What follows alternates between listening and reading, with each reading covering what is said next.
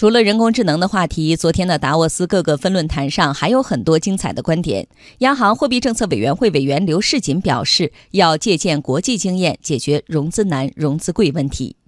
中国现在中小企业融资难、融资贵的问题突出，我们通过对外开放，能不能引入一些有助于解决这个方面的新的金融业态、